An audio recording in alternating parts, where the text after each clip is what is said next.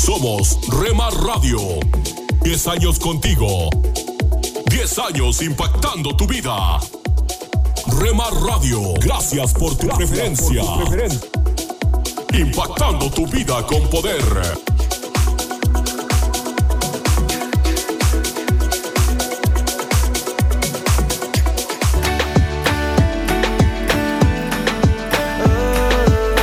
Estás escuchando Rema Radio. Transmitiendo desde Jalisco, México. Gobiernos que olvidan a la gente. Impactando tu vida con poder. Sabor, alegría, eternamente. Estás escuchando Tiempo devocional, un tiempo de intimidad con Dios.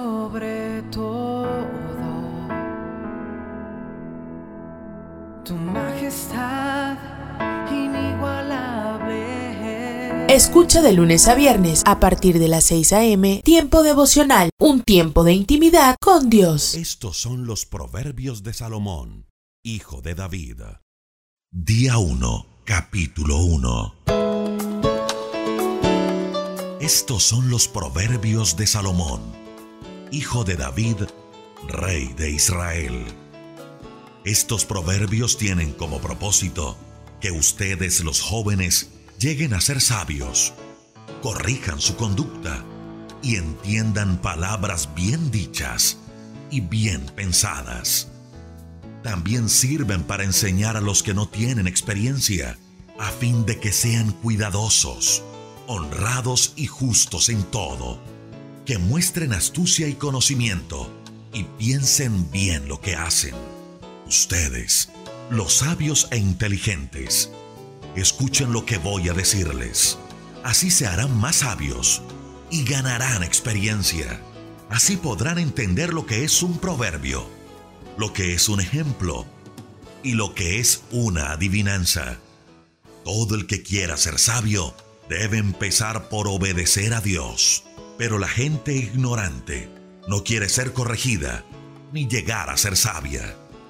Querido jovencito, atiende a tu padre cuando te llame la atención y muestra respeto cuando tu madre te enseñe. Sus enseñanzas te adornarán como una corona en la cabeza, como un collar en el cuello.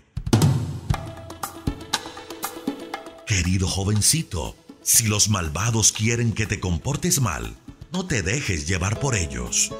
Tal vez te digan, ven con nosotros. Atemos al primero que pase y quitémosle lo que traiga.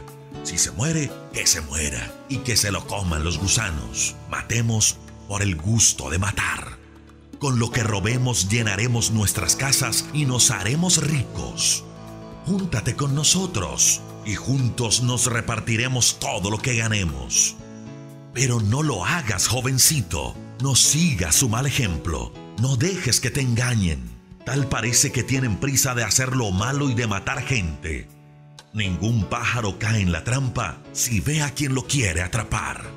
Pero estos malvados juegan con su vida y acabarán por perderla. Acabarán muy mal los que quieren hacerse ricos sin importarles cómo lograrlo. Acabarán perdiendo la vida. La sabiduría se deja oír por calles y avenidas, por las esquinas más transitadas y en los lugares más concurridos se le oye decir con insistencia, ustedes jovencitos sin experiencia, enamorados de su propia ignorancia, y ustedes jovencitos malcriados, que parecen muy contentos con su mala educación, ¿seguirán siendo siempre así? ¿Y ustedes los ignorantes seguirán odiando el conocimiento? Háganme caso cuando los instruya, así compartiré con ustedes mis enseñanzas y pensamientos. Yo los llamo, pero ustedes no me responden.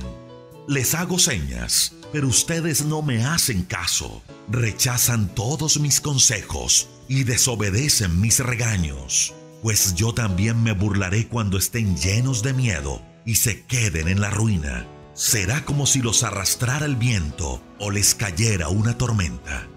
Me llamarán y no le responderé. Me buscarán y no me encontrarán. Ustedes no quieren aprender ni obedecer a Dios. No siguen mis consejos ni aceptan mis enseñanzas. Por eso recibirán su merecido. tendrán problemas de sobra, sufrirán las consecuencias de sus malas decisiones y de su mala conducta, acabarán siendo destruidos por su necedad y por su poca atención. Pero los que me hagan caso vivirán tranquilos y en paz y no tendrán miedo del mal.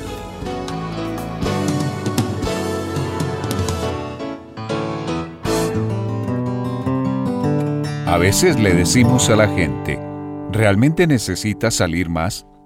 A mi esposa le sucedió hace algunos años.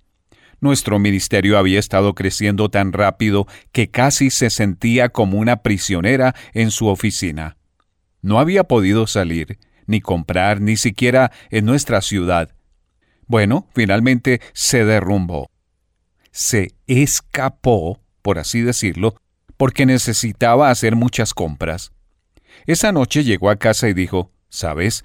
Es un poco triste. Planeé el mejor camino lo que iba a comprar y dónde comprarlo para evitar tener que regresar. Pero había un problema. Las tiendas ya no están allí. Hoy quiero tener una palabra contigo acerca del tema Ya no están donde solían estar. Nuestra palabra para hoy de la palabra de Dios proviene del capítulo 4 de Juan en el Nuevo Testamento, Jesús estaba en Samaria, un lugar donde la mayoría de los judíos nunca iría, y dice, él tenía que pasar por Samaria. Este capítulo nos dice que él tuvo un encuentro transformador de vida allí con una mujer samaritana, quien descubrió que el amor de Cristo es el amor que ella había estado buscando toda su vida. Los versículos 39 y 41 dicen, muchos de los samaritanos que vivían en aquel pueblo creyeron en él por el testimonio que daba la mujer. Muchos más llegaron a creer por lo que él mismo decía. ¿Por qué Jesús tuvo que pasar por Samaria? Porque ahí era donde estaban los samaritanos. Los samaritanos nunca se le habrían acercado. Él fue donde estaban los perdidos. Se conectó con ellos en su territorio donde se sentían cómodos. Ahora avancemos rápidamente hasta nuestra época. Observamos que nuestra nación se ha convertido en un país postcristiano. Todos los días estamos rodeados de personas que no conocen nuestro lenguaje, nuestra moralidad, no saben nada de nuestras reuniones ni quieren ir a ellas, no conocen a nuestros héroes, no conocen nuestro libro, no saben nada acerca de nuestro Salvador. Hay mucha actividad en el nombre de la evangelización, pero parece que ignoramos a la mayoría de nuestros vecinos. No estamos haciendo una diferencia, y el abismo entre el mundo de la iglesia y el de los perdidos parece más grande que nunca. ¿Cuál es el problema? Podría ser el mismo problema que tuvo mi esposa después de estar enclaustrada. Ella fue a donde había estado la acción, pero ya no había acción allí.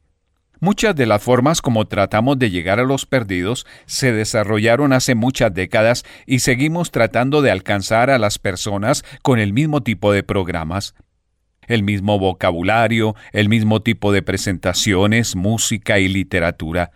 Fíjate, vamos a donde solían estar y ya no están allí. Cuando se trata de comunicarse con personas perdidas, el precio del fracaso es eternamente alto es una eternidad impensable para quienes están perdidos. No podemos dejar perdidas a las personas que nos rodean y simplemente esperar a que vengan hasta nosotros, a nuestra reunión, a nuestro lugar. Jesús no hizo eso. Fue a su territorio y a su lugar. Habló de lo que les importaba. Les explicó el Evangelio con palabras y ejemplos que pudieran entender, no con charla religiosa. Hay un antiguo proverbio indio que dice, tenemos que caminar unos kilómetros en los zapatos del otro. En otras palabras, piensa como perdido. ¿Cómo pensaría una persona perdida en estos tiempos? ¿Cómo respondería a nuestro programa? ¿Cómo respondería a lo que estamos diciendo? Trata de ser la persona a quien intentas alcanzar. ¿Irías a esas reuniones? ¿Entenderías esas palabras religiosas? ¿Qué te interesaría allí? ¿Visitarían nuestro sitio en la red? ¿Escucharían lo que estamos transmitiendo? ¿Qué está pasando en la vida de una persona perdida del siglo XXI que les haría interesarse en Jesús? ¿Cuáles son las diferencias en un cristiano que conoces que significarían algo para ti si eres una persona perdida? Puedes decir, oye, quiero lo que tienen. ¿Qué sería eso? Si quieres encontrar a los que están perdidos, vas donde ellos se encuentran. Al igual que Jesús, necesitamos buscar y salvar a los que están perdidos. La mejor manera de dejar huella. Cada uno de nosotros deja huellas a lo largo del año. La pregunta es, ¿qué tipo de huellas estamos dejando en las personas que nos conocen? ¿Huellas buenas o malas? El llamado de Dios. Dios nos ha llamado para bendecirnos y ser de bendición a otros. Génesis 12, 2 dice, Y haré de ti una nación grande, y te bendeciré, y agrandeceré tu nombre y serás bendición. Para dejar huella y ser un ejemplo de vida, Sed pues imitadores de Dios como hijos amados, y andad en amor, como también Cristo nos amó, y entregó a sí mismo por nosotros. Ofrenda y sacrificio a Dios en olor fragante. Efesios 5, 1 al 2. Por lo tanto, decide dejar una buena huella, siendo de bendición e imitando a Dios en todo lo que hagas. No tienes que ser perfecto, pero sí ir paso a paso para mejorar tu vida y la huella que dejarás a las personas que te conocen. Tus acciones son las huellas que dejas. Si tus acciones no muestran a Cristo, entonces no estás dejando buenas huellas. Por ejemplo, si hoy antes de salir de casa no has reunido a tu familia para orar, compartir la palabra de Dios, darles un beso o un abrazo, ¿cómo crees que tus seres queridos te recordarán durante el día?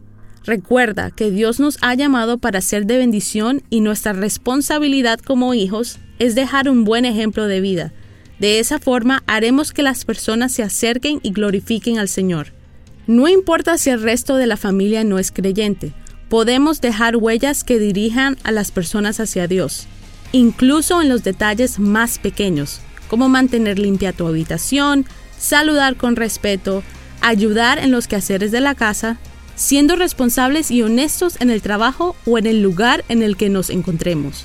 Andemos como Jesús. Lo importante es que en todo lo que hagamos mostremos a otros el amor y el cuidado que Dios tiene por ellos. Primera de Juan 2, 3 al 6 dice, Y en esto sabemos que nosotros le conocemos, si guardamos sus mandamientos. El que dice, yo le conozco y no guarda sus mandamientos, el tal es mentiroso, y la verdad no está en él. Pero el que guarda su palabra, en este verdaderamente el amor de Dios se ha perfeccionado. Por esto sabemos que estamos en Él. El que dice que permanece en Él debe andar como Él anduvo. Por esta razón, la mejor manera de dejar huella en esta tierra y en el corazón de las personas que nos conocen es obedeciendo a Dios e imitando a Cristo.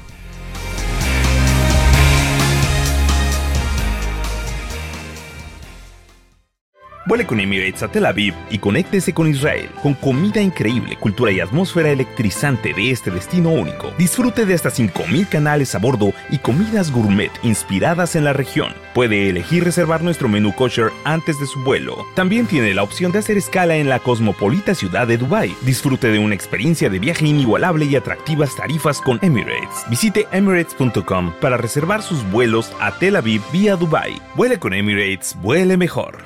Un Minuto con Dios, con el doctor Rolando Aguirre. Leí la siguiente frase que me llamó la atención en una sala de espera. Vayas a donde vayas, no importa el clima, siempre lleva tu luz. Me impactó porque alude a un principio fundamental para nuestro vivir. No importa el lugar donde nos encontremos, ni las condiciones que enfrentemos, ni las personas que veamos, siempre podemos llevar con nosotros la luz que irradia todo nuestro ser. Para los hijos de Dios, dicha luz se encuentra en Cristo. Él alumbra el todo de nuestro ser. Así que vayamos donde vayamos, siempre podemos llevar la luz de Jesús.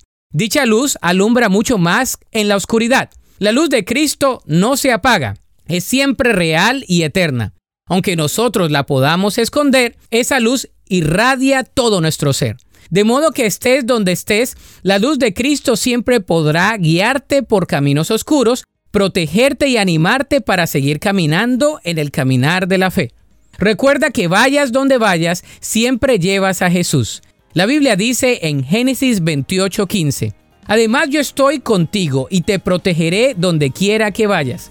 Llegará el día en que te traeré de regreso a esta tierra. No dejaré hasta que haya terminado de darte todo lo que te he prometido. Para escuchar episodios anteriores, visita unminutocondios.org. Esto es la palabra para ti hoy. Y la palabra para ti hoy es, por la gracia de Dios puedes vencer, escrita por Bob Gass. En Romanos 8:31 leemos, Si Dios está de nuestra parte, ¿quién puede estar en contra nuestra? Algunas de las personas más reconocidas en el mundo han enfrentado los retos más grandes de este mundo, pero los vencieron. Mutila a un hombre y tienes a Sir Walter Scott. Encarcélalo y tienes a John Bunyan. Críalo en pobreza lamentable y tienes a Abraham Lincoln. Somételo a un prejuicio religioso implacable y tienes a Benjamín Disraeli. Abátelo con parálisis y tienes a Franklin Roosevelt. Haz que nazcan negros y negras en una sociedad plagada de discriminación racial y tienes a Booker T. Washington, Harriet Tubman, Marianne Anderson y George Washington Carver. Haz que nazca de padres que sobrevivieron un campo de concentración nazi. Déjalo paralítico de la cintura para abajo a los cuatro años y tienes al incomparable violinista Itzhak Perlman. Dile a un hombre que es lento para aprender, que tiene discapacidades mentales y descártalo como alguien que no puede educarse. Y tienes a Albert Einstein. Helen Keller nació ciega y sorda, pero se graduó de la universidad con altos honores y dejó una gran huella en el mundo. Margaret Thatcher la primera mujer ministra de Inglaterra, vivía en los altos del supermercado de su padre. Durante un tiempo en su casa de la infancia no había agua corriente ni plomería interior. Golda Meir, la primera y única mujer primera ministra de Israel, era una abuela divorciada de Milwaukee. ¿Qué nos enseñan esas personas? Que el éxito no depende de nuestras circunstancias, sino de vencer nuestras circunstancias y con Dios de nuestro lado podemos hacerlo. Solo una voz inspira tu vida, inspira tu vida. Una voz de los cielos, con el pastor Juan Carlos Mayorga. Bienvenidos. Entonces el Señor dijo a Pablo en visión de noche, no temas, sino habla y no calles, porque yo estoy contigo, y ninguno pondrá sobre ti la mano para hacerte mal, porque yo tengo mucho pueblo en esta ciudad. Hechos 18, 9 al 10. Vence las fuerzas del mal mediante el poder y la fuerza del Señor Jesús. Poseído del poder del Espíritu de Dios, Pablo venció las fuerzas del mal, encaró la arremetida de todos a una. Una noche el Señor le dijo a Pablo en una visión, no tengas miedo, sigue hablando y no te calles, pues estoy contigo. Aunque te ataquen, no voy a dejar que nadie te haga daño, porque tengo mucha gente en esta ciudad. Así que Pablo se quedó allí un año y medio. Es de creer que el Señor se dirigió a Pablo de esa forma porque vivió la tentación al hallarse de frente al mal una vez más de amedrentarse y callar en el momento que lo pone nuevamente ante los tribunales con falsas acusaciones. Mi amable oyente, no te rindas ante los ataques. Pablo fue testigo de fuertes combates entre el bien y el mal Bien quedó escrito, Dios hacía milagros extraordinarios por medio de Pablo a tal grado que a los enfermos les llevaban pañuelos y delantales que habían tocado el cuerpo de Pablo y quedaban sanos de sus enfermedades y los espíritus malignos salían de ellos. En el ministerio de Pablo el poder de Dios fue tan extraordinario que hasta las personas que no eran cristianas intentaban de invocar sobre los endemoniados el nombre del Señor Jesús. Decían, en el nombre de Jesús a quien Pablo predica, les ordeno que salgan. En otro programa, Dios mediante, hablaremos de lo peligroso que es hacer a la ligera algo semejante. Pretender aprovecharse del nombre de Cristo por parte de aquellos exorcistas judíos tuvo terribles consecuencias. Pablo venció la fuerza del mal mediante el poder y la fuerza de Jesucristo para efectuar milagros. Eso fue una expresión de la multiforme manera en la que el Espíritu Santo actuó en su ministerio al mismo tiempo que enseñaba, animaba, impartía la llenura del Espíritu por la imposición de manos, discutiendo y persuadiendo y demostrando por las escrituras que Jesús es el Cristo. Vamos a orar. Dios y Padre, favorécenos para tener un ministerio semejante al de Pablo con el poder y la fuerza del Señor por el Espíritu Santo, en el que compartamos tu palabra y venzamos las fuerzas del mal mediante el nombre de Jesús de Nazaret. Amén. La voz de los cielos, escúchanos, será de bendición para tu vida. De bendición para tu vida. Somos Rema Radio. 10 años contigo. 10 años impactando tu vida. Remar Radio, gracias por tu preferencia. Impactando tu vida con poder.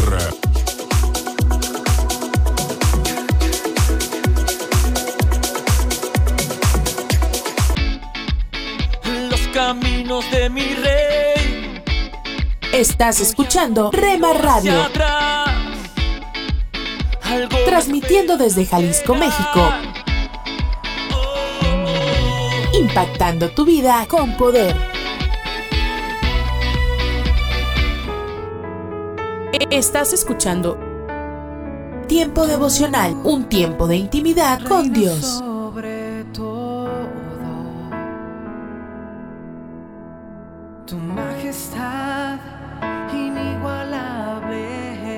Escucha de lunes a viernes a partir de las 6 a.m. Tiempo devocional, un tiempo de intimidad con Dios.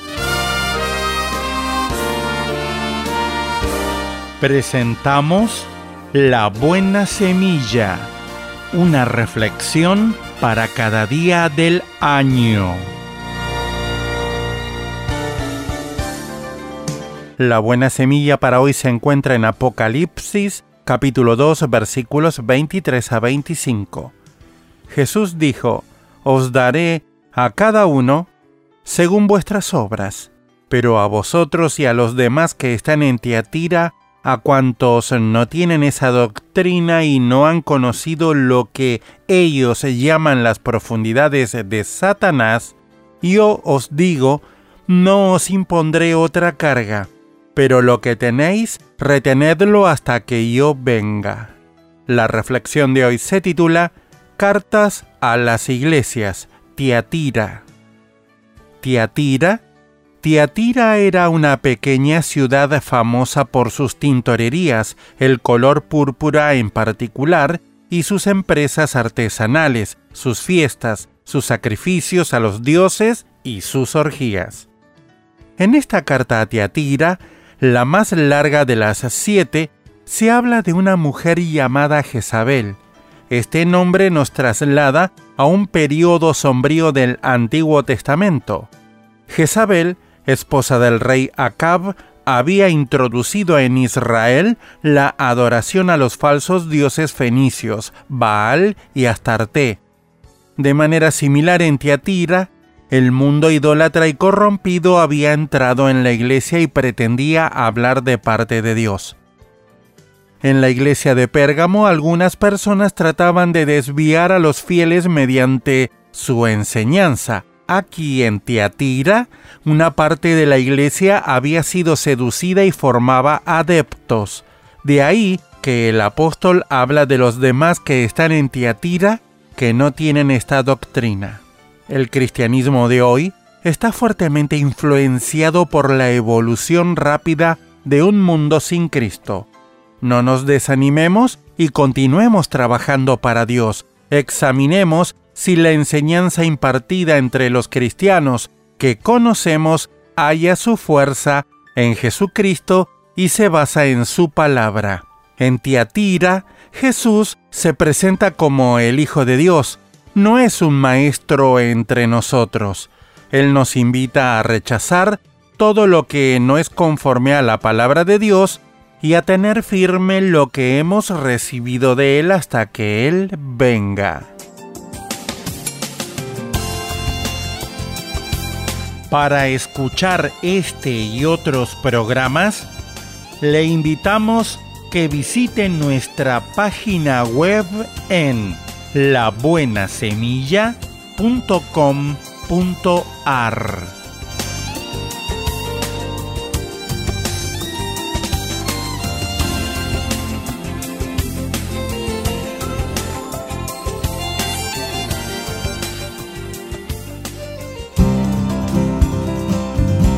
Dulce para la Vida. Reflexiones con Carmen Reynoso. Jesús se reveló como el Mesías a sus discípulos. Durante tres años les habló del reino, de liberación, de compartir la autoridad sobre las naciones. Los discípulos recordaban esas enseñanzas, pero luego, cuando fue colgado en una cruz entre dos ladrones, humillado, le vieron entregar su espíritu y lo enterraron. Ese viernes para ellos fue el fin del mundo. Se sintieron solos, amenazados, desilusionados, sin futuro.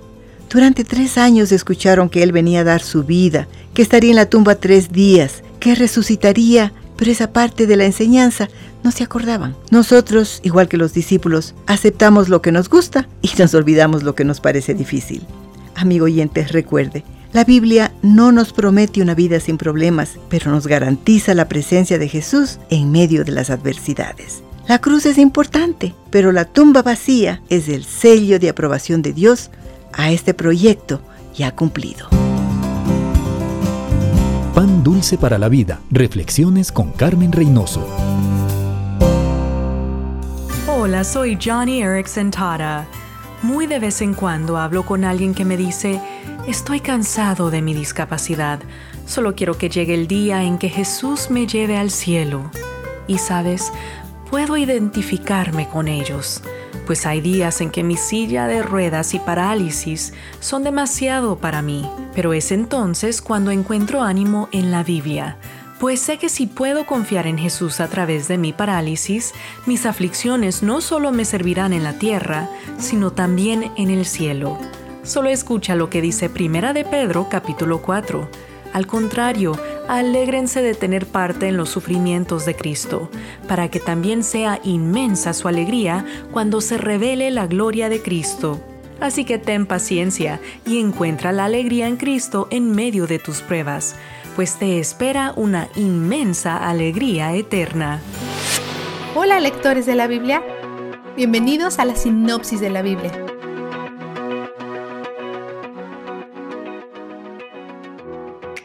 Durante el reino dividido, las diez tribus del norte de Israel rechazan a los levitas como sacerdotes.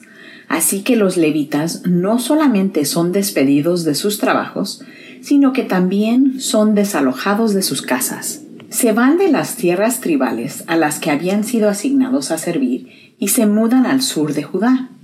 Habían servido bajo el relativo buen liderazgo de David y Salomón, y ese legado se queda con ellos por un buen tiempo habían puesto sus corazones en buscar a Dios. Por tres años ayudan a mantener al sur de Judá en el camino recto y angosto, pero eventualmente éste se cae a pedazos. No está claro si los corazones de los levitas también se alejan de Dios, o si al rey Rob solo dejó de importarle e hizo caso omiso de las leyes y los propósitos de Dios para ellos. El rey Rob tiene muchas esposas y concubinas, y mientras su familia crece, dispersa a sus hijos en toda la región, provee para ellos y les encuentra esposas. Sirven de supervisores en la región, asegurando que su poder e influencia hagan raíces en todas partes del sur de Judá. Pero así como su poder crece, su corazón se aleja de Dios. La debilidad tiene un modo de recordarnos nuestras necesidades, mientras que la fortaleza nos mueve a apoyarnos en la autonomía y el olvido.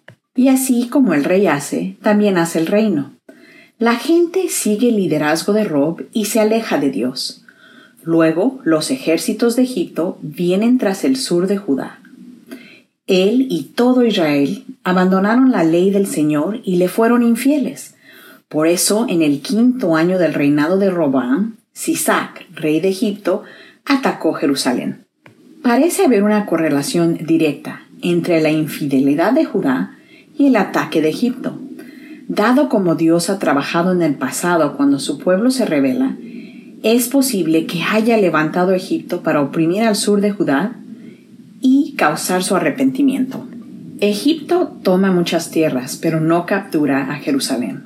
Semaías, el profeta, le hace saber al rey Rob que Dios le está dando éxito a Egipto en sus esfuerzos en contra del sur de Judá. Finalmente, el pueblo se arrepiente, pero Dios no saca inmediatamente a Egipto. En vez de eso, dice que va a usar a los ejércitos de Egipto para enseñar a Judá algo acerca de él mismo. Egipto invade Jerusalén y toma algunas de sus posesiones más valiosas del templo y de la casa del rey, incluyendo sus escudos de oro. El rey Rob reemplaza estos con escudos de bronce, los cuales sirven mejor como protección de todas formas, considerando lo suave que es el oro. Tiene que mantener a su pueblo armado todo el tiempo, lo cual prueba que la paz que Salomón conoció durante su reinado ya no existía. Este se sentía más como el reinado de David, cuando había guerras continuamente, pero por lo menos David estaba ganando. Rob está perdiendo, pero así como su fuerza lo hizo arrogante, sus pérdidas lo hacen humilde, y cuando es humilde, Dios se apiada de él. Sin embargo, la historia lo registra como un rey malvado. Mientras tanto, el rey Jerry, en el norte de Israel, nombra a sus propios sacerdotes de cualquier tribu que quiso, para servir en los lugares altos que construyera y adorar a los ídolos que creara. Es como el líder de un culto, inventando su propia religión, armándola con verdad y herejía. Inclusive hace que la gente sacrifique machos cabríos, que Levítico 17.7 se refiere a estos como demonios. Las falsas religiones adoran demonios, independientemente de si toman forma de animales o de dioses míticos, o inclusive deidades en forma humana. Finalmente, estos son demoníacos. Son seres creados, quienes ya sea que sean opuestos a su creador o a quienes están siendo adorados en lugar del creador. Vistazo de Dios. Cuando el rey Jerry le quita al rey Rob el pueblo y Rob quiere atacarlo, Dios le dice a Rob, no vayan a luchar contra sus hermanos. Regrese cada uno a su casa, porque es mi voluntad que esto haya sucedido. 11.4. Dios dice que mande a los soldados a casa, porque no tiene permitido tomar represalias. Y Rob obedece. Esto es un recordatorio de un evento mucho más significativo en Juan 18, cuando los soldados aparecen para arrestar a Jesús antes de su crucifixión, Pedro saca su espada para atacarlos, pero Jesús le pide que la guarde, porque todo esto es parte del plan de Dios. El Hijo se sujeta a la voluntad del Padre. El plan de Dios no siempre es fácil. Algunas veces toma cosas de nosotros o nos da tareas duras que preferiríamos evitar. Pero Cristo ha sido un modelo para nosotros, y hasta el rey Rob ha sido un modelo para nosotros, en cómo responder al plan de Dios. Al rendirnos a Dios, ganamos cosas que nunca hubiéramos tenido de otra manera. Se puede confiar en Él. Él es donde el júbilo está. La sinopsis de la Biblia es presentada a ustedes gracias a B-Group, estudios bíblicos y de discipulado que se reúnen en iglesias y hogares alrededor del mundo cada semana. Lecturas diarias de Unánimes. La lectura de hoy es tomada del libro de Eclesiastés. Allí vamos a ir al capítulo 5 y vamos a leer los versículos 4 y 5 donde el sabio Salomón nos dice, Cuando a Dios hagas promesa, no tardes en cumplirla, porque Él no se complace en los insensatos. Cumple lo que prometes. Mejor es no prometer que prometer y no cumplir. Y la reflexión de este día se llama Quien lo pierde, pierde un tesoro. Cuentan que al ministro de una iglesia le estaban dando su banquete de despedida después de 25 años de trabajo en la comunidad que tenía a su cuidado. A un político, miembro de la comunidad, lo invitaron a que pronunciara un breve discurso. Pero como el político tardaba en llegar, el buen ministro tomó la palabra él mismo para disimular el hecho de que su feligres aún no había llegado. Mi primera impresión de la comunidad la tuve durante la primera reunión con un feligrés que vino a hablarme. Después de ello, pensé que Dios me había enviado a un lugar terrible, ya que la primera persona con la que hablé confesó que se había robado un televisor, que les había robado dinero a sus padres y que había robado también en la empresa donde trabajaba, además de tener relaciones sexuales con la esposa de su jefe. Por si eso fuera poco, dijo que en ocasiones se dedicaba al tráfico de drogas. Y por último, confesó que le había transmitido una enfermedad venérea a su propia hermana. Yo me quedé asombrado, asustadísimo y perplejo. Con el paso del tiempo, fui conociendo a más personas y vi que no todas eran así. Me di cuenta de que la comunidad estaba llena de gente responsable, con valores, comprometida con su fe. De ahí que los años más maravillosos de mi ministerio hayan sido estos últimos 25. En ese preciso momento, llegó el político y se le dio la palabra. Luego de pedir disculpas por haber llegado tarde, comenzó su discurso con estas palabras. Nunca olvidaré ese día, ya hace 25 años, en que llegó el ministro a nuestra comunidad. Tuve el honor de ser el primero que habló con él.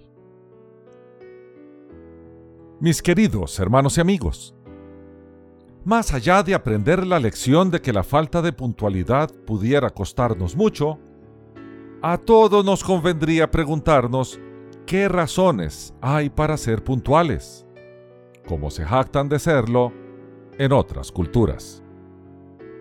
Una de las razones más válidas está en el conocido refrán que dice, el tiempo es oro o el tiempo es vida. Otra razón que podemos citar para ser puntuales es que así evitamos que se nos juzgue de creernos superiores a los demás, pues en el interior de nuestro ser consideramos que todos deben esperarnos. Usualmente cuando pensamos así, además somos poco tolerantes con los otros que llegan tarde. La Biblia nos manda a ser personas que cumplen su palabra una razón más para ser puntuales es que así también evitamos que se nos juzgue de ser personas que no cumplen lo que prometen. Por eso, en la lectura de hoy, Salomón, el maestro del libro de Eclesiastés, sin vueltas ni rodeos, nos exhorta a que cumplamos nuestros compromisos con los demás, comenzando con Dios mismo. La fidelidad en el cumplimiento de nuestra palabra es un rasgo más de nuestro carácter y es sin duda un atributo divino en el cual todos descansamos. Su fidelidad. Que Dios te bendiga. Somos Remar Radio. 10 años contigo. 10 años impactando tu vida. Remar Radio, gracias por tu preferencia. Impactando tu vida con poder.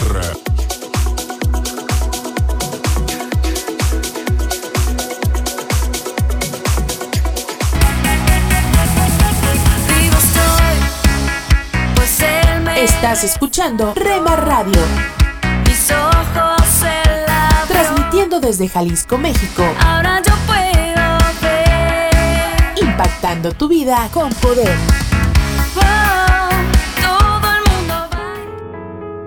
Estás escuchando Tiempo devocional, un tiempo de intimidad con Dios. Sobre todo, tu majestad inigualable. Escucha de lunes a viernes a partir de las 6 a.m. Tiempo devocional, un tiempo de intimidad con Dios. En las nubes de la incertidumbre, el dolor y el desaliento, surge un rayo de esperanza en la voz internacional de la radio de Guillermo Villanueva.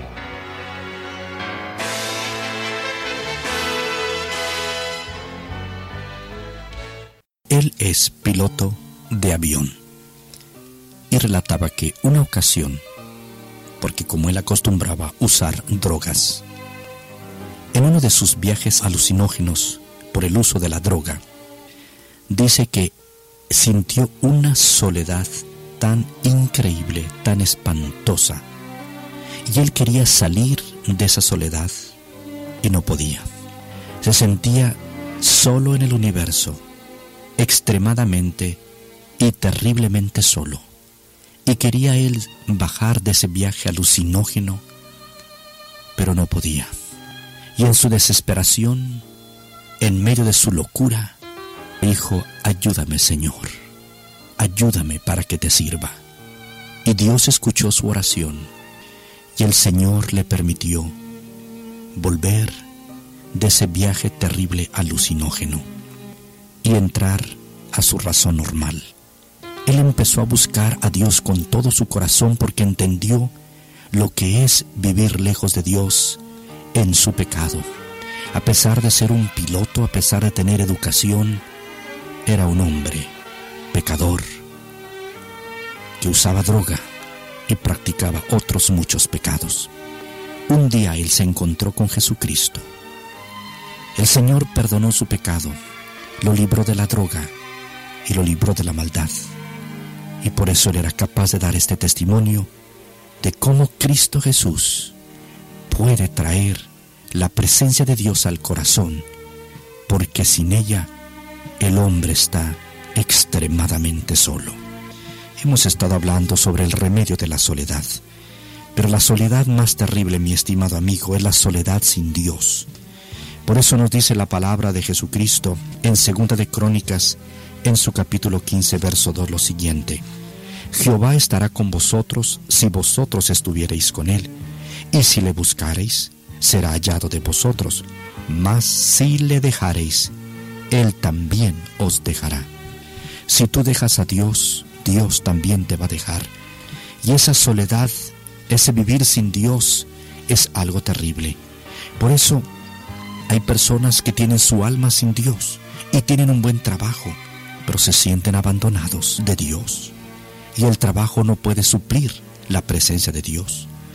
Hay personas llenas de diversiones, sin embargo, se sienten y están lejos de Dios y la diversión no trae ninguna buena compañía. Hay personas que tienen una familia hermosa y unida, pero aún así saben que Dios está lejos de ellos. Hay personas que tienen dinero, pero se sienten lejos de Dios. Otros también gozan de muchos placeres, pero están lejos de Dios. Otros más recorren el mundo de vacaciones, grandes diversiones, pero están lejos de Dios. Y oran al Señor. Dios no escucha, Dios no contesta, y se saben lejos de Dios. ¿Por qué? Porque cuando el hombre deja a Dios, Dios le deja a él. Por eso el Señor te invita a que te vuelvas a Cristo.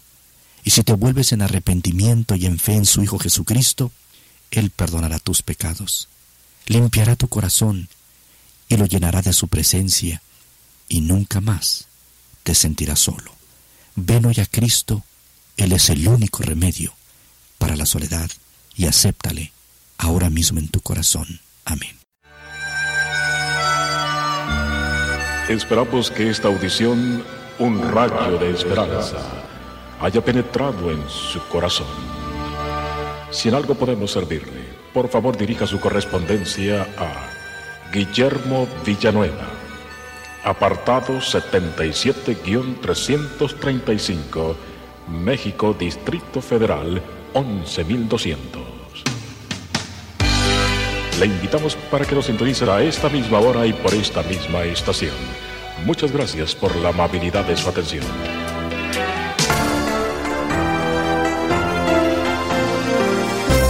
Tal amigos? Les saluda Milenka Peña. Es un placer darles la bienvenida a una nueva edición de Cultura Financiera. Les invito a escuchar al conocido autor y conferencista, el doctor Andrés Panasiuk, quien compartirá con nosotros otro interesante tema con ese estilo que lo caracteriza. En cualquier relación tan íntima como la del matrimonio, debe haber un compartir de responsabilidades y destrezas. Si el esposo y la esposa son idénticos en naturaleza, las decisiones, sin lugar a dudas, van a estar desequilibradas. Mi mentor, el doctor Larry Burkett, solía decir que si en una pareja los dos son iguales, hay uno que sobra. y yo creo que él tenía mucha razón. De ese modo, un ahorrativo, por ejemplo, equilibra a un inversor. Usted se dado cuenta que nunca ellos se llaman a sí mismos gastadores, sino inversores. Un cónyuge hospitalario es equilibrado por uno reservado. Una esposa discernidora y sensible es una gran posesión para cualquier esposo si él está dispuesto a escucharla.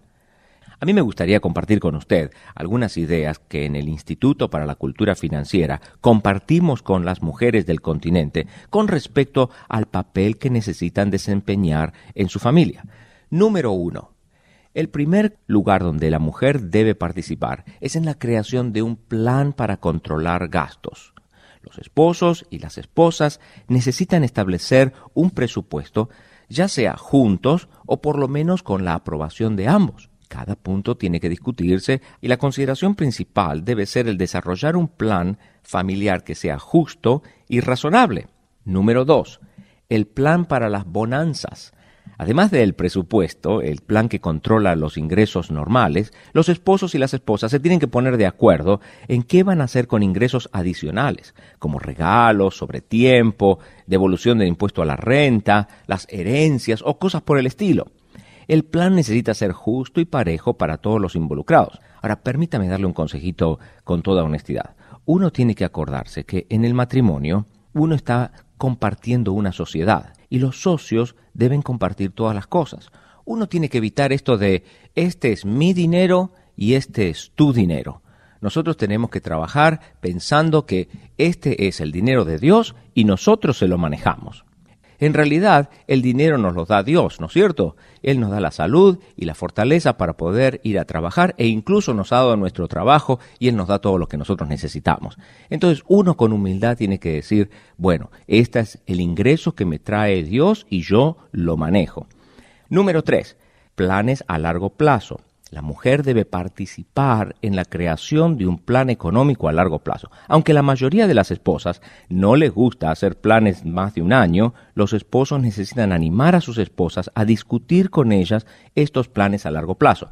Eso va a incluir no solo la educación universitaria de los hijos, sino la jubilación y qué es lo que va a ocurrir o cómo vamos a transferir los bienes de esta generación a la generación siguiente es muy probable que uno de los dos muera primero. Así que hay que saber qué hacer cuando llegue ese momento. Y en cuarto lugar, el tema de la contabilidad. Suponiendo que no hay problema financiero sin resolver y se ha establecido un presupuesto que es justo y razonable, hay que decidir quién va a llevar los libros, el esposo o la esposa, no ambos al mismo tiempo. Alguien lo tiene que hacer y lo tiene que hacer la persona más apropiada, la que tiene la personalidad para llevar adelante los libros. Si usted obedece estos cuatro consejos que le hemos dado, su familia estará dando pasos sólidos hacia la paz financiera y hacia una vida económica mucho más feliz.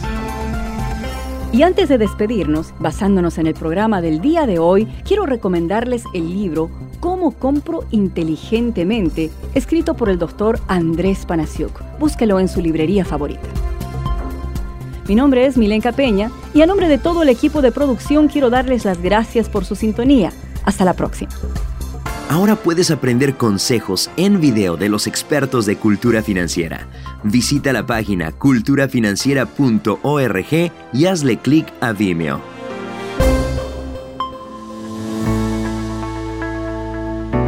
Tome unos momentos para recibir ánimo y renovación con pautas para vivir.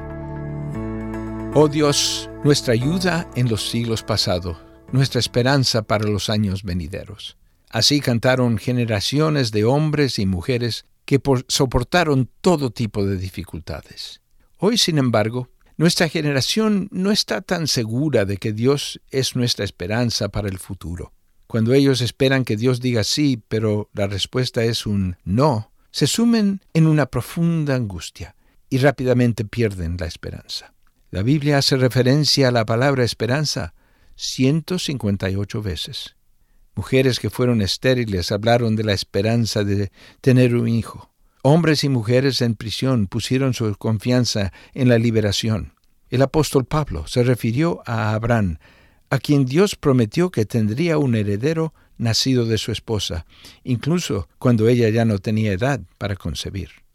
Otros, frente a la muerte, hablaron de la esperanza de la liberación. Pero la esperanza que la Biblia ofrece está vinculada a la realidad de un Dios que está ahí. Él es un Dios que se preocupa y lo ama suficiente como para decir no, aun cuando usted espera que la respuesta sea sí. La lección que podemos aprender de estas personas que han estado en situaciones difíciles es que hay esperanza y que existe un antídoto a la desesperación que conduce a muchos en la actualidad a las drogas, alcohol, depresión e incluso el suicidio. A veces tiene que decir a sus emociones y sentimientos que lo abandonen y aferrarse a lo que sabe es la verdad, que Dios es un Dios bueno, que no le ha abandonado ni olvidado, y tampoco lo está castigando porque su respuesta es no.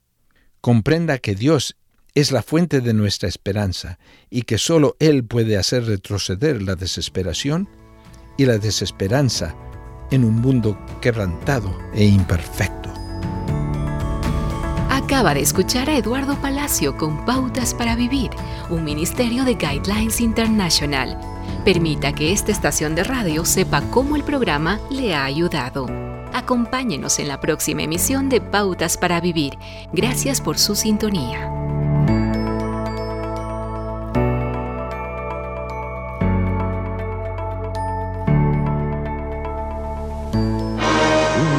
Mensaje a la conciencia. Un momento de reflexión en la vida diaria. Escúchelo hoy en la voz de Carlos Rey.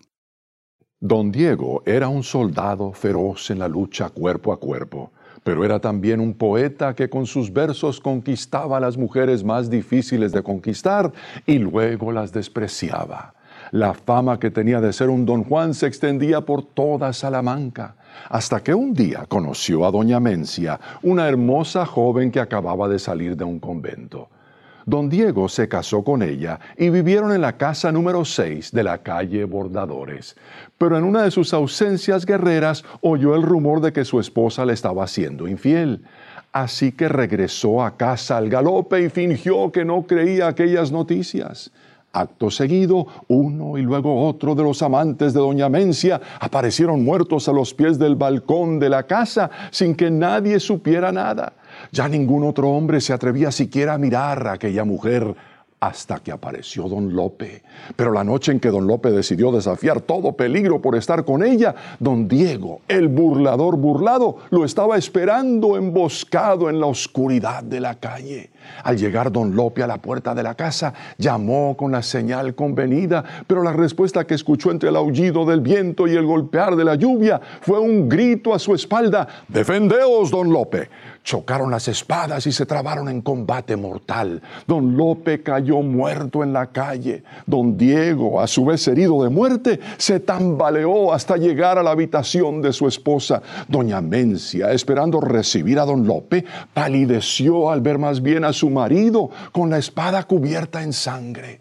A la mañana siguiente los vecinos descubrieron el cuerpo sin vida de don Lope tendido en la calle y a través del balcón abierto vieron muertos a don Diego y a doña Mencia, ella con los ojos aún abiertos y horrorizados y él con las manos aún atenazando el cuello de ella. Era como si don Diego hasta después de muerto no estuviera dispuesto a soltar a aquella mujer a la que él consideraba su propiedad. Desde entonces los salmantinos llamaron a esta vivienda la Casa de las Muertes. Qué extremos estos a los que muchos están dispuestos a ir para hacer valer sus derechos conyugales. Pero qué contraste presentan con lo que hace Dios en tales circunstancias. En el libro del profeta Oseas, Dios se encuentra en la misma situación insoportable que don Diego. Ya no hay entre mi pueblo fidelidad ni amor juzga el Señor de Israel. Así que para darle una lección a ese pueblo infiel, Dios le manda a Oseas que se case con una prostituta sabiendo de antemano que ella lo va a traicionar. Pero luego de que aquella mujer le es infiel a su esposo el profeta, en lugar de darle licencia al pobre hombre para que se vengue, Dios le dice más bien, Ve y ama a esa mujer adúltera que es amante de otro. Ámala como ama el Señor a los israelitas, aunque se hayan vuelto a dioses ajenos. Es que Dios nos ama tanto que nos perdona una y otra vez, porque si bien a Él le duele mucho que dejemos de serle fieles, le duele aún más que dejemos de amarlo. Más vale que aprovechemos ese perdón y cultivemos una relación de por vida con Él para así disfrutar al máximo de su amor incomparable. Si desea comunicarse con nosotros, puede hacerlo enviándonos su mensaje por correo electrónico a la dirección mensaje@conciencia.net. Hola, soy Dorothy. En primera los Corintios capítulo 15, comenzando con el versículo 20, leemos, Mas ahora Cristo, el Mesías, ha resucitado de los muertos, primicias de los que durmieron, es decir, los que murieron, es hecho. Porque por cuanto la muerte entró, es decir, vino al mundo, por un hombre, también por un hombre, vino la resurrección de los muertos. Porque así como en Adán todos mueren, también en Cristo todos serán vivificados, pero cada uno en su debido orden. Cristo, las primicias, luego los que son de Cristo, en su venida. Dios creó la tierra y es un Dios de orden. En cuanto a la resurrección dice que, pero cada uno en su debido orden. Cristo, las primicias, luego los que son de Cristo, en su venida. Después de la segunda venida tenemos esta maravillosa declaración en el versículo 24. Luego el fin, cuando entregue el reino al Dios y Padre, cuando haya suprimido todo dominio, toda autoridad y potencia. Este es nuestro Señor, este es el Rey de Reyes y Señor de Señores. Y te preguntas, ¿no es inconcebible lo que está sucediendo en el mundo en este momento? Bueno, te diré lo que está sucediendo. Aún por un corto periodo de tiempo, el Dios de este mundo, escrito con D minúscula, está cegando y engañando a la gente y causando estragos porque odia a cada persona en el planeta Tierra. Por tanto, hay guerras y dificultades y problemas. Pero este periodo de tiempo es limitado. Se acerca el día cuando nuestro Señor regrese porque dice, luego el fin, porque preciso es que Él reine hasta que haya puesto a todos sus enemigos debajo de sus pies. Y tú dices, bueno, acabas de hablar de que el enemigo de las almas está aquí como si tuviera el control de las cosas. Entonces, ¿qué es esto del reinado del Señor? Bueno, me gustaría que sepas que el Señor Dios en el cielo está bien informado bien informado de lo que está sucediendo en cada generación, en cada situación, en cada vida. Él está reinando, pero le ha dado al hombre este periodo de tiempo como una oportunidad para recibirlo personalmente, para que por su poder de resurrección tú mismo tengas liberación y estés vivo en Él por su espíritu para suplir las cosas que Él quiere hacer a través de quien se dispone para hacer su obra. ¿Sí? Él está reinando en este momento. Aun cuando todo parece volverse irracional, Él está reinando, porque leemos en el Salmo 110, versículo 1, 2 y 6. Jehová dijo a mi Señor, siéntate a mi diestra, hasta que ponga a tus enemigos por estrado de tus pies. Jehová enviará desde Sión la vara de su poder, domina en medio de tus enemigos, quebrantará las cabezas en muchas tierras.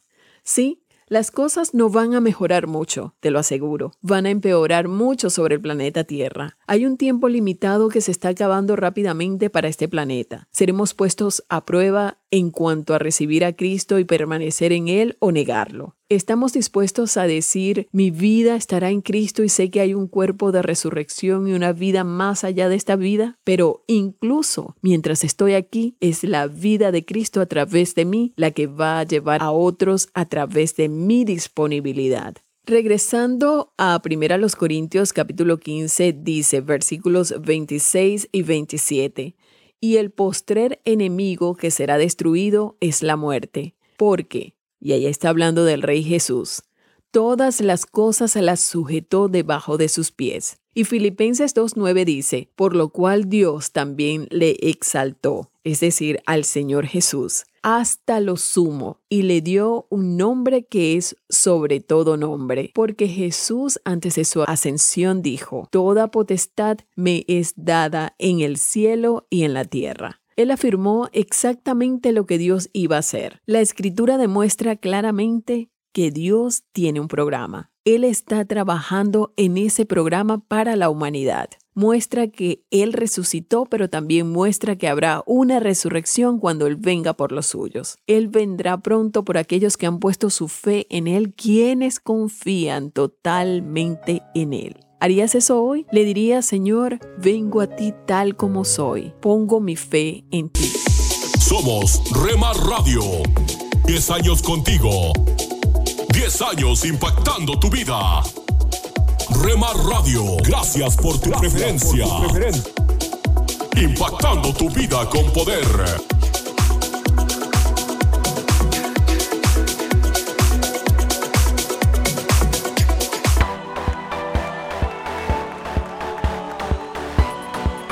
Estás escuchando Rema Radio. Mis pecados perdonó Jesús. Transmitiendo desde Jalisco, México. Su amor habló por mí en la cruz. Impactando tu vida con poder. Libertad, Jesús, Jesús, Jesús. Estás escuchando Tiempo devocional, un tiempo de intimidad con Dios.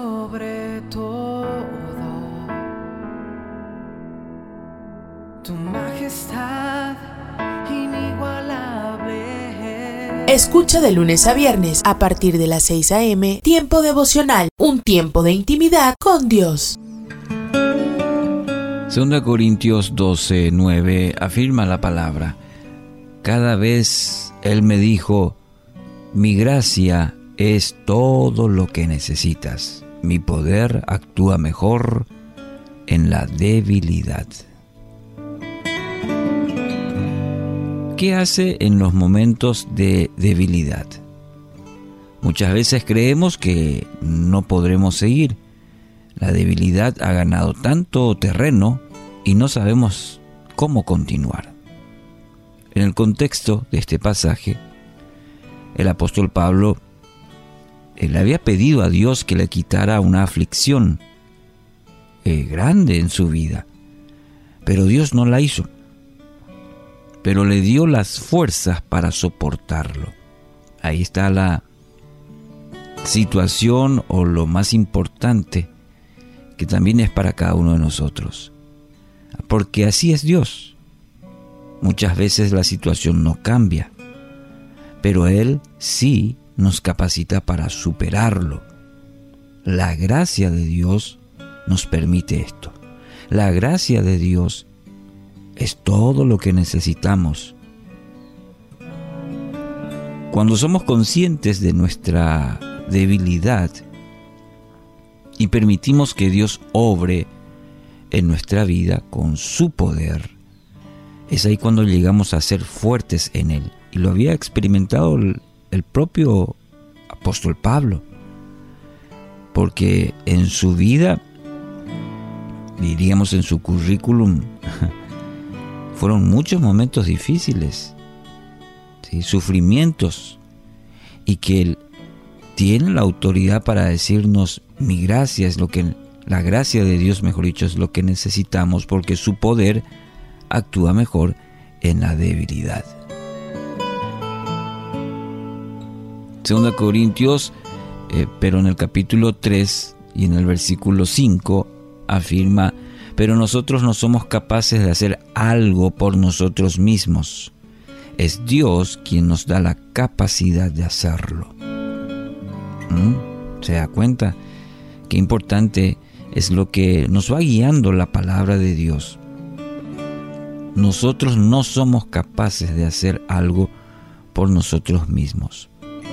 Y nos, nos damos cuenta esto en el ser humano es tan limitado. No puede en muchas cosas. Llega a un punto. Y aún la vemos en la ciencia, vemos eh, que el hombre tiene límites. Es Dios quien nos da la capacidad de hacerlo. Este es el lado positivo, diríamos, de la debilidad. Dios nos capacita para que mediante su poder podamos salir adelante, podamos mirar por encima de cualquier circunstancia. Cuando el, apóstol Pablo dice, cuando soy débil, entonces soy fuerte, es decir, reconozco mi debilidad y en esa debilidad es donde Dios opera, actúa, su gracia hace que mi debilidad sea su fortaleza. Te basta mi gracia. Te basta mi gracia. Dios no concedió la petición del apóstol, pero le proveyó de su gracia, el regalo, el favor de Dios inmerecido para soportar la prueba. Y querido oyente, así también va a ser con usted. Cuando rinda completamente a Dios su vida, cuando entregue sus cargas a Él, su gracia, ese favor de Dios inmerecido, le hará sobreponerse a cualquier situación. Anhela para su vida. Claro, yo también anhelo para mi vida. Y mi oración y mi deseo es que también pueda, como el apóstol Pablo, decir mi gracia es todo lo que necesitas. Mi poder actúa mejor en la debilidad. Así que hoy no se rinda, no se rinda. Su esperanza se encuentra en Dios. Su gracia, la gracia de Dios. Esa gracia que nos alcanzó, esa gracia que nos salvó y esa gracia que nos da hoy la vida, la gracia de Dios por pura gracia, también está disponible para cada uno de, nosotros para seguir adelante.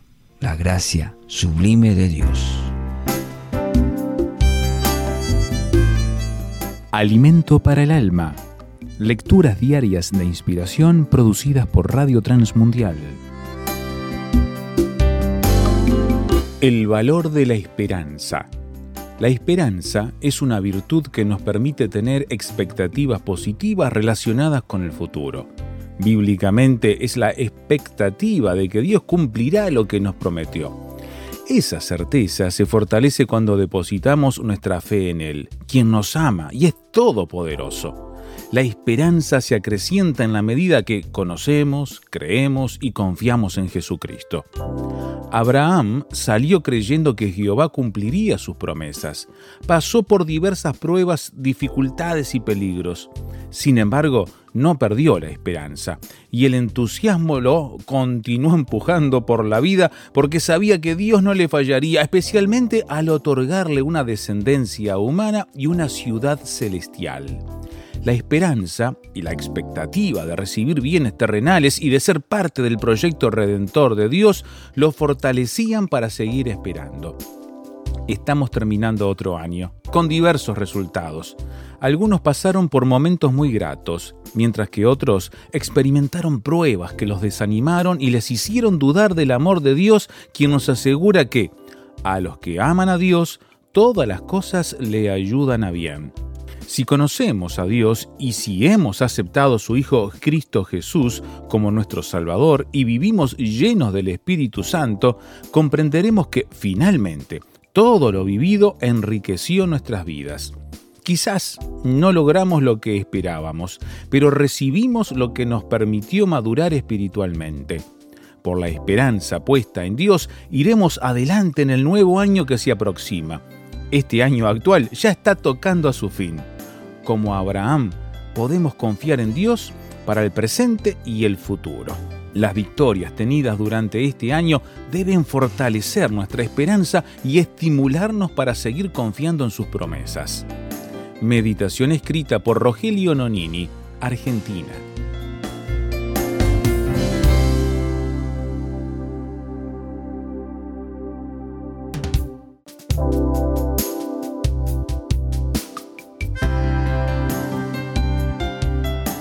Para más información o si desea adquirir el libro Alimento para el Alma, escriba a apa.transmundial.org o llame aquí en México al 50 25 42 06. 50 25 42 06. Alimento para el Alma es una producción de Radio Transmundial.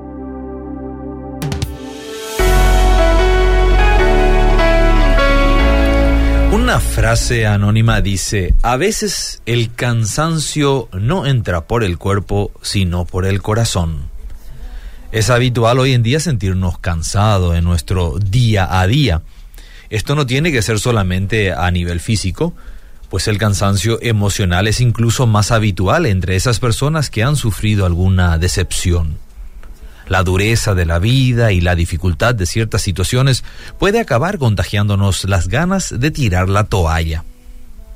También las situaciones que vivimos a diario nos pueden cansar. Por ejemplo, uno se cansa de escuchar noticias negativas todo el tiempo. Nos cansamos de ver repetidas una y otra vez las mismas injusticias. Nos cansamos que todo el mundo nos pida dinero el albañil de la casa que nos pide un adelanto para hacer frente a alguna necesidad personal, el vecino que pide dinero para pagar la cuenta de luz atrasada, el amigo que necesita cubrir sus préstamos. Faltaría el que nos pide dinero para unos gramos de azúcar. Y todos nos responden con la gracia de un Dios se lo pague, que en otras palabras podría significar que no piensan en devolvernos el dinero prestado. No es que no nos guste ayudar al necesitado, no es que seamos mezquinos, no significa que seamos avaros, es que solo cansa ver tanta necesidad y que aunque nos esforcemos por ayudar, no vemos solución. ¿Alguna vez te has puesto a pensar, ¿qué pasaría si Dios se cansara de mis peticiones? Todos los días le pido lo mismo. Le pido alimento, le pido salud, pedimos ánimo, fuerzas, pedimos paciencia, pedimos compasión, pedimos gozo, protección sobre mi vida y la de los míos.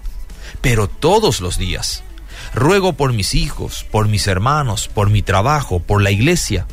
Y si a esto sumamos los pedidos del resto del mundo, ¿no crees que Dios podría sentirse abrumado? Déjame enfocarte.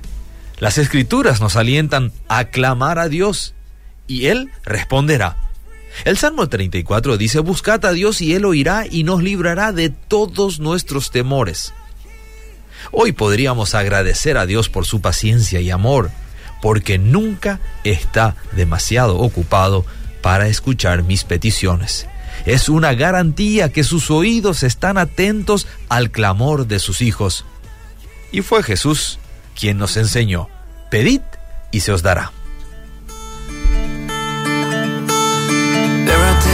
So afraid, I'm so consumed with worry. Thinking about the destination, can't enjoy the journey. Praying hard, but in my heart, I wonder if you heard me.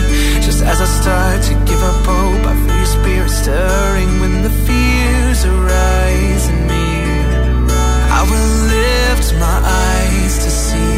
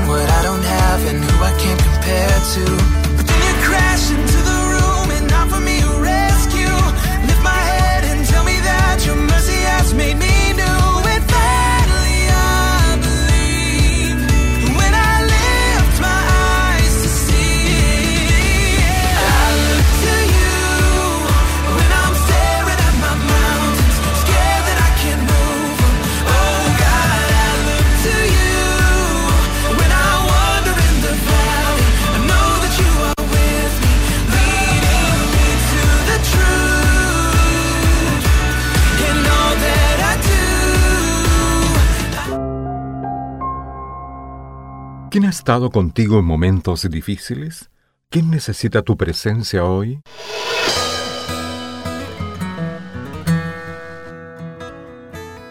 Bienvenidos a nuestro pan diario.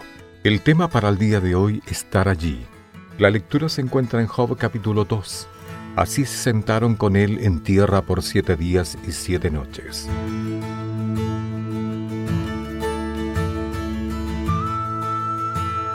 Cuando Gina, una empleada de un parque temático, vio que Renzo caía al suelo llorando, fue corriendo a ayudar. Renzo, un niño autista, lloraba porque había esperado todo el día para disfrutar de un juego que acababa de romperse. En lugar de insistir de que se parara o se tranquilizara, Gina se sentó en el suelo con él comprendiendo sus sentimientos y dándole tiempo para que llorara. El proceder de Gina es un ejemplo hermoso de cómo podemos acompañar a los que están tristes o sufren. La Biblia nos cuenta sobre el dolor devastador de Job después de perder su casa, sus animales, su salud y a sus diez hijos, quienes murieron simultáneamente. Cuando los amigos de Job se enteraron de su angustia, vinieron cada uno de su lugar para consolarle. Job estaba sentado en el suelo lamentándose cuando sus amigos llegaron. Ellos se sentaron con él durante siete días sin decir nada, ya que veían la intensidad de su sufrimiento. Como eran seres humanos, los amigos de Job le dieron más tarde consejos insensibles, pero durante los primeros siete días le brindaron el silencioso y tierno regalo de su presencia y compañía. Tal vez no entendamos el dolor de una persona, pero no necesitamos entenderlo para amarla bien al simplemente estar con ella.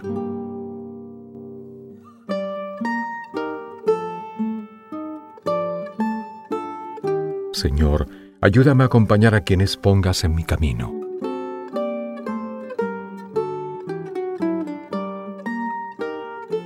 Para tener acceso a más información y otros recursos espirituales, visítenos en www.nuestropandiario.org.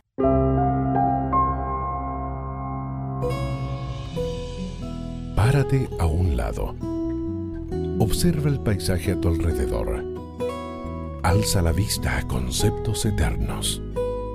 Recuerda que lo esencial es lo invisible a los ojos. Haz una pausa en tu vida. Con Pablo Martini.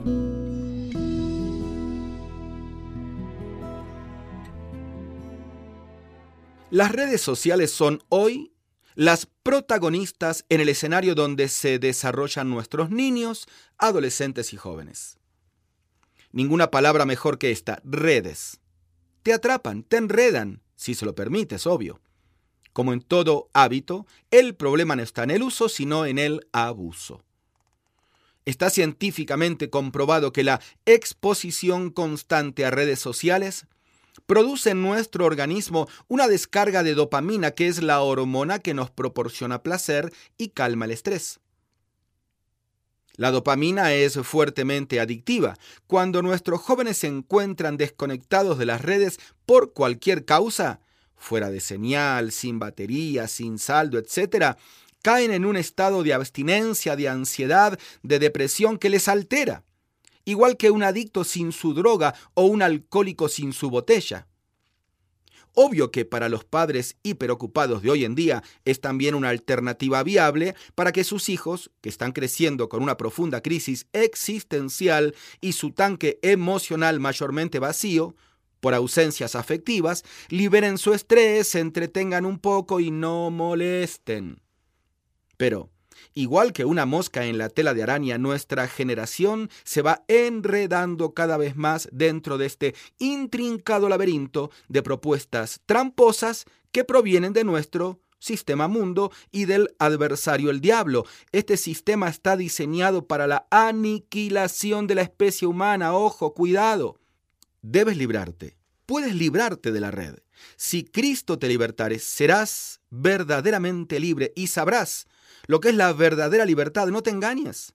Lo otro es solo un parche virtual que intenta anestesiar tus penas para dejarte al final agonizante como un pez en la arena, luego de ser atrapado por la red.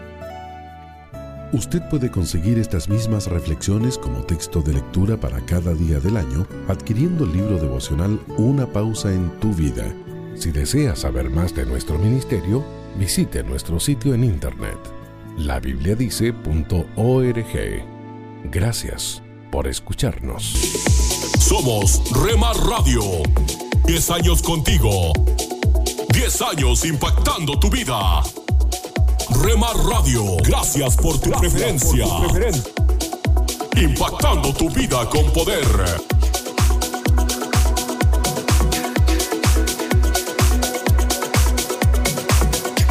Me llevas más alto, más alto quiero ir. Me llevas más alto. Estás escuchando Rema Radio. Sentir me llevas más alto, más alto. Transmitiendo desde Jalisco, México. Más alto, tu amor te. Impactando tu vida con poder.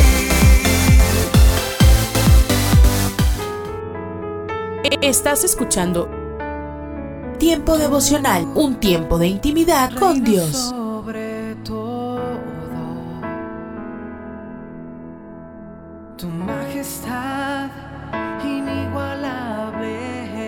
Escucha de lunes a viernes a partir de las 6 a.m. Tiempo devocional, un tiempo de intimidad con Dios. Solo un minuto. Hay dos razones por las que el Señor no permite que la devoción de sus hijos se desequilibre. Primero, Él merece la gloria y segundo, nos ama y quiere lo mejor para nosotros. Alabar a Dios por encima de todo es lo mejor para nosotros. Por tanto, cuando nuestro corazón no pertenece únicamente a Cristo, Él nos disciplina. Las dificultades no nos agradan pero podemos sentirnos alentados porque Dios nos ayuda a crecer mediante ellas. Fíjese en qué invierte su tiempo y dinero y en lo que domina sus pensamientos. Aunque sus actividades parezcan buenas, pídale al Señor que le indique todo lo que se ha convertido en un ídolo en su vida.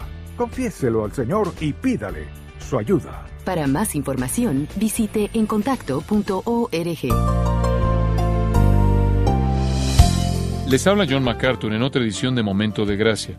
El doctor Charles Mayo de la famosa clínica Mayo escribió que la preocupación afecta la circulación, el corazón, las glándulas y todo el sistema nervioso. Nunca he conocido un hombre o sabido de un hombre, dijo él, que muriera por exceso de trabajo, pero he conocido a muchos que murieron a causa de la preocupación.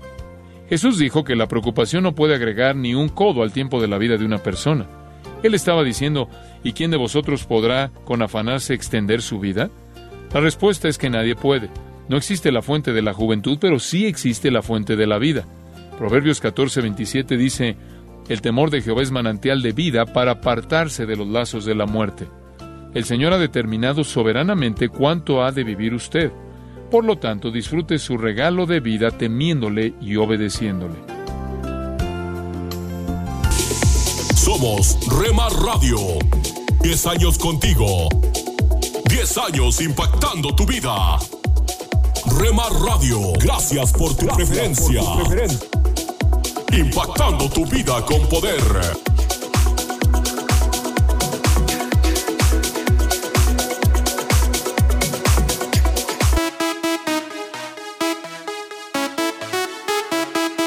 Estás escuchando Rema Radio. Si tu corazón quiere no latir, Transmitiendo desde Jalisco, México. el vacío te dominará.